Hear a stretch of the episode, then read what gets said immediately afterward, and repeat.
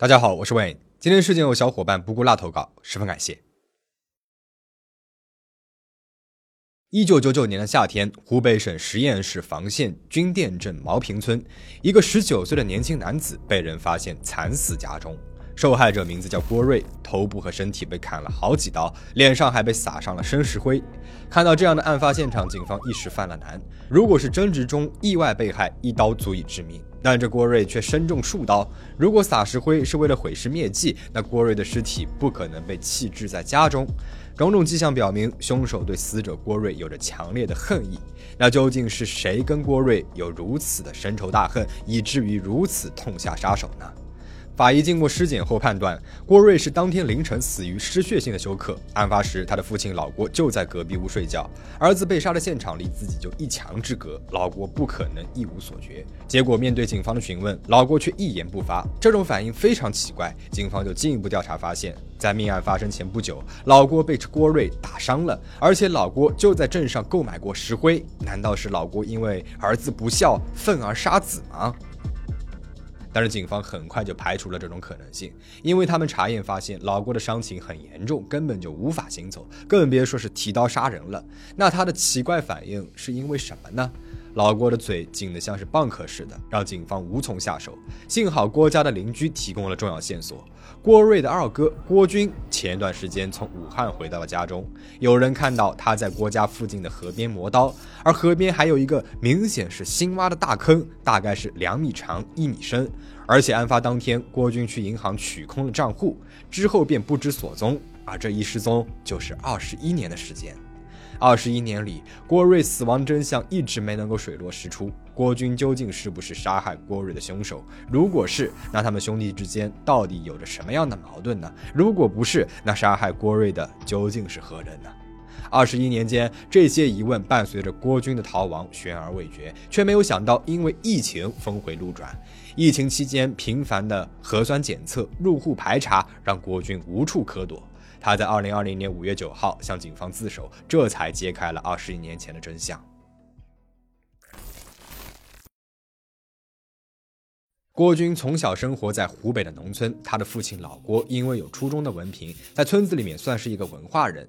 他做过村里面的会计，还做过镇上的老师。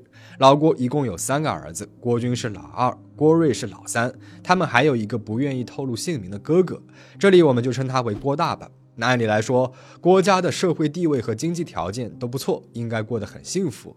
然而郭军却觉得自己的童年是一切不幸的根源。据郭军的哥哥郭大说，他们的父亲老郭在六七十年代曾经考上了房县一中，但是因为家里面没有钱，没能够继续的读书。老郭对此一直耿耿于怀，觉得自己的才华被埋没了，对社会极其不满。因为性格极端，他跟学校的同事呢也相处得很不愉快，满肚子的愤懑，最后都发泄到了家人头上。老郭经常在家里面发脾气，对妻子破口大骂，他还拿红笔给妻子写信。中国向来有丹书不祥的说法，因为传说阎王爷用红笔勾画生死簿，所以民间对红笔写名字是非常忌讳的。老郭的妻子收到这封意带诅咒的信，被气得不轻。如果只是脾气古怪也就罢了，老郭呢还时不时的会对妻子动手。老郭的妻子是一个勤劳而隐忍的传统女性，她默默地忍受着老郭的打骂，尽她所能地保护着孩子们，还要从事着繁重的农活和家务。而郭家的三个孩子呢，从小就是在暴力的阴影下长大的。我妈，我父亲出来虐待我妈，我们都看在眼里，打打起我妈的不择手段，拿那个铁钢筋棍打我，打我妈妈的脊背，打我妈妈头部。三个年幼的孩子目睹父亲拿钢筋抽打母亲的后背、头部，敢怒而不敢言的同时，他们自己心底也种下了暴力的种子。一九八七年，母亲去世了，年仅三十九岁。那一年，郭军十一岁。亲戚和邻居都说，郭军的母亲是积劳成疾过世的。但是郭军和哥哥却认定母亲是被父亲虐待致死的。回想起这件事情，郭大至今仍咬牙切齿。他说：“如果他们小时候把父亲给解决了，家里面还能好过一点。”而对于郭军而言，母亲的去世改变了他后半生的轨迹。母亲可以说是家里面的粘合剂，她在世的时候还能庇护孩子、调和矛盾；她过世之后，郭家父子之间、兄弟之间的问题逐渐显露了出来。妻子过世之后，孩子们成为了老郭的施暴对象。老郭比较偏心小儿子郭瑞，对小儿子很少打骂，他对大儿子和二儿子经常动手，其中尤以二儿子郭军遭受的暴力最为严重。而在父亲性格和行为习惯的影响下，三个兄弟之间也出现了很多的问题。大哥一方面自视甚高，一方面习惯对弟弟施加暴力，简直就是父亲的翻版。他不允许郭军和村子里面的孩子一起玩，说跟农民的孩子在一起不会有大的见识，还买了一些写李嘉诚、王健林是怎么白手起家的书给郭军看。但是郭军呢，却认为这些书很虚伪、不切实际。大哥便觉得郭军烂泥扶不上墙，愚蠢无比，越发看不上他了。自从母亲去世之后，家里面的家务大部分都压在了十岁出头的郭军身上。有一年过年，郭军又要做作业，又要做家务，稍有让哥哥不顺心的时候，就又要挨打。他实在是受不了了，大半夜的跑了出去，在外面流浪了好几天。年幼的郭军曾经写下人生的十件大事儿，其中有四件都是哥哥殴打自己。殴打程度，他多次提到置于死地。在他的记录里，大哥是用镰刀照着他的头部、颈部猛砍。两个大一些的儿子相处成了这样，那小的那个呢？郭军的三弟郭瑞小小年纪就染上了赌博的恶习，经常偷家里面的东西卖，老郭却每每帮他隐瞒。而有一次，郭瑞甚至是把自己大伯的棺材都给偷着去卖了。郭军觉得弟弟需要管教，把他给打了一顿。结果老郭呢却偏袒弟弟，用镰刀把郭军的脸给划伤了。郭军的大伯看不过去，说老郭的处理方式有问题。老郭却觉得自己的家里面事儿不用别人管。一九九七年，郭军初中毕业之后，去了武汉的一家汽车附件厂打工。因为学历不高又人生地不熟的他，曾经一度窘迫到吃不起饭。没有办法，他只得硬着头皮给自己的大哥写信借钱。郭军的大哥考上了中专后，便很少回家了。毕业之后呢，更是几乎跟家里面断了联系。他收到了郭军的信后，因为对弟弟心存芥蒂，并没有给郭军寄钱，也没有回信，完全不管弟弟的死活。郭军一个人扛过了最艰难的时光，靠着吃苦耐劳，慢慢的能够养活自己了，甚至开始每月往家里面寄钱。尽管如此，老郭还是瞧不上这个二儿子。大哥也说他是死脑筋，只会赚辛苦钱。郭军他并不知道这一些，远在千里之外，他正沉浸在爱情的甜蜜之中。女孩是和他一个厂里面的同事，她性格开朗，说话温柔，工作还上进，甚至还当上了线束车间的班长。他在洗衣服的时候主动跟郭军聊天，约郭军去公园散步，水到渠成的两个人就在一起了。两个人相处了两三个月，那段日子是郭军记忆里最温暖的时光。如果没有意外发生，他或许就在武汉娶妻生子，过上安稳而平淡的生活了。没有想到这个时候，他忽然接到了大伯的电话，说他的父亲被弟弟郭瑞给打伤，躺在床上三四天都没有人照顾了。郭军只好辞掉了工作，回家照顾父亲，却没有想到回家之路竟然被他走成了绝路。一九九九年四月六号，郭军回到了家中。他问在床上养伤的老郭发生了什么事儿，老郭呢却一言不发。郭军在家待了两天都没能够看到弟弟，心知弟弟肯定又是去赌博了。又过了三天，郭军才看到了弟弟郭瑞。他指责弟弟不孝，竟然对父亲动手。郭瑞知道自己理亏，一声不吭。郭军呢觉得弟弟每天在家里面瞎混，也没有个正经营生，劝弟弟别再赌博，跟自己出去打工。而郭瑞呢，却不愿意，说老郭有退休金，自己要花父亲的钱，气得郭军是追着弟弟打。之后两个人频繁发生争执，郭瑞还威胁要把郭军给搞死。四月二十八号，郭军准备做早饭的时候，忽然发现家里面没米了，怀疑是郭瑞把米给偷出去卖了。再仔细一找，自己藏在卧室的三千块钱也不见了。他去郭瑞的房间翻了个半天，钱没有找到，却在被子底下找到了一把弹簧刀。一见到这把弹簧刀，郭军心里一凉，弟弟恐怕是真的有心要杀死自己，那不如先下手为强。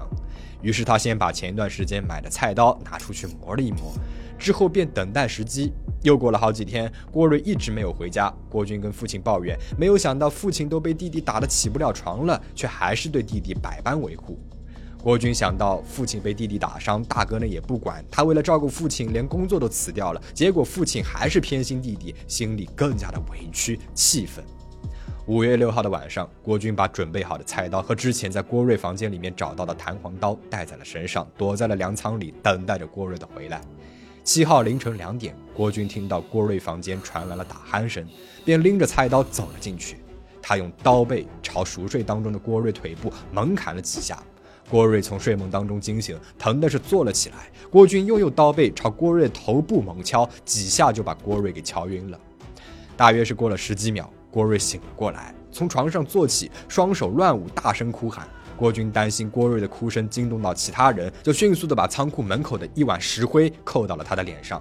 慢慢的，郭瑞的哭声越来越小，但是双手还在乱舞。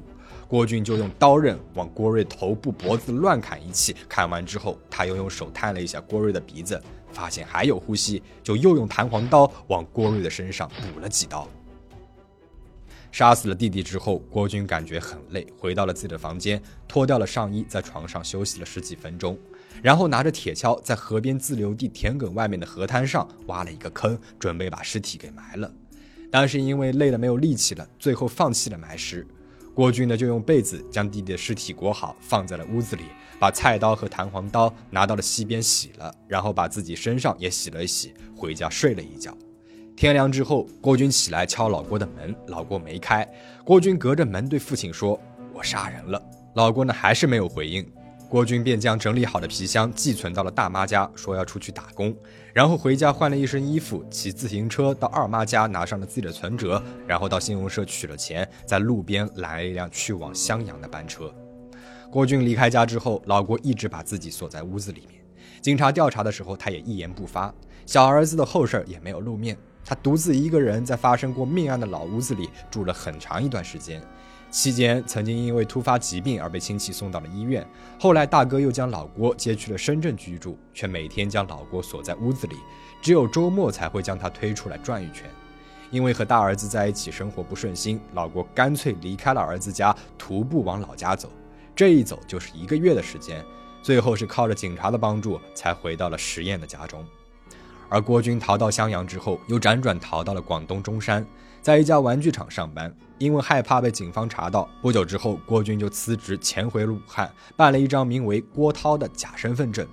二十一年间，他在多地之间辗转，靠打零工谋生，每天躲躲藏藏，除了上班都不敢出门，在大街上看到警察和警车便躲得远远的。直到二零二零年，因为疫情排查严格，郭军是躲无可躲。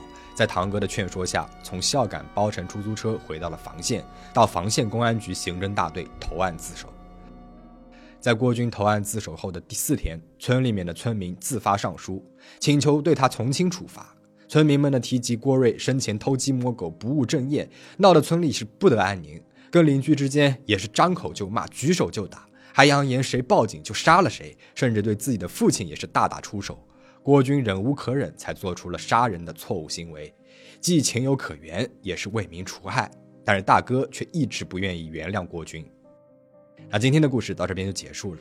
这是一个骨肉相残的悲剧，而悲剧的种子在郭家三个儿子幼时就种下了。都说家长是孩子最好的老师，同样的，在家暴的环境当中长大的孩子，往往会模仿施暴者的攻击性行为。老郭的三个儿子，老大。二十年前对二弟拳打脚踢，甚至动用了镰刀。二十年后咬牙切齿地说：“应该在他们小时候就把父亲给解决了。”而老二呢，犯下了故意杀人的重罪，也不必多说。老三平时为祸乡里，甚至能够下死手，打得父亲下不了地。正是因为这三个孩子都沿袭了父亲什么都用暴力解决的行为习惯，才最终导致了这个家庭的悲剧。